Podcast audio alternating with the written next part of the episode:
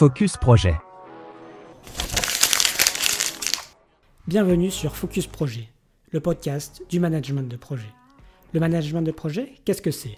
Ça va être les différentes techniques et outils qui vont nous permettre de mener à bien nos projets. Planning, coûts, risques, gestion d'équipe, changement, communication, définition du besoin. Au fil des épisodes, on va voir tout cela ensemble. Alors que tu sois le directeur de projet de la prochaine Gigafactory ou que tu te retrouves à t'occuper des projets de ton entreprise en plus de ton travail, abonne-toi. Ce podcast va simplifier la réussite de tes projets.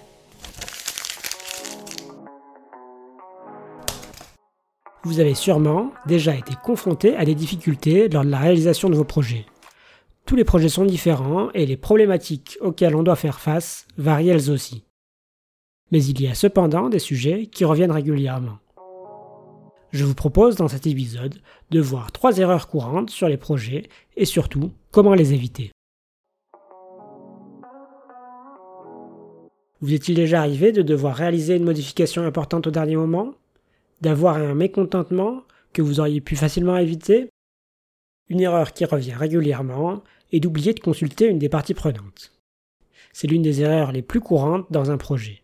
Vous vous focalisez sur l'objet principal du projet et vous n'avez pas forcément fait attention aux besoins spécifiques de certaines parties prenantes.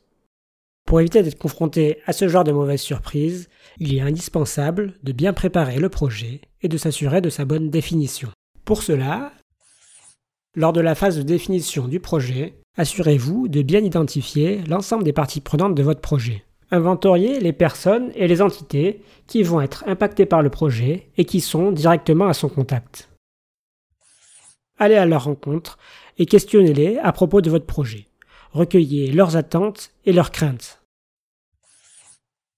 Une fois que vous connaissez l'ensemble des attentes des différentes parties prenantes qui vont être en interface avec votre projet, il vous faut les analyser et faire le tri.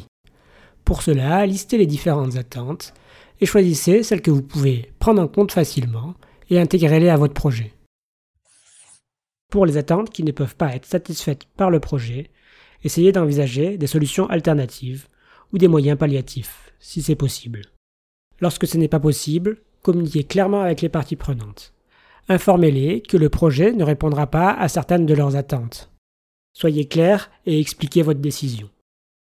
En réalisant ce travail en amont et en procédant de cette manière, vous éviterez d'être surpris par des demandes tardives ou des reproches inattendus. Vous aurez, dès le début du projet, le point de vue et les attentes de l'ensemble des personnes touchées par celui-ci. Vous pourrez mener votre projet sereinement, sans risque de surprise de dernière minute. Une autre erreur classique dans les projets est de toujours dire oui à son client ou son commanditaire, au risque de mettre l'ensemble du projet en péril. Il est très difficile de dire non à la personne qui nous charge de mener un projet, que celle-ci soit un client ou un supérieur. Cependant, dans certains cas, cela peut mettre le reste du projet en péril et nous empêcher d'atteindre les objectifs fixés. Le commanditaire a rarement à l'esprit l'ensemble des conséquences que peuvent avoir certaines demandes complémentaires ou certains choix. Dans certains cas, si vous mettez en œuvre ces demandes, la réalisation des objectifs principaux peuvent être grandement compliquées. Il est de la responsabilité du chef de projet de dire non à son commanditaire dans ces cas précis. Bien entendu, cela ne doit pas être un nom sec et définitif. Celui-ci doit être justifié. Expliquer les conséquences de la mise en place de la demande et les risques qu'elles impliquent pour le projet. Dans la majeure partie des cas, si la demande a une faible importance, le commanditaire acceptera sans problème votre décision. Il s'en rangera de votre côté et vous sera reconnaissant de lui avoir évité une erreur. Si ce n'est pas le cas, vous pourrez discuter avec lui de son choix et de ses conséquences.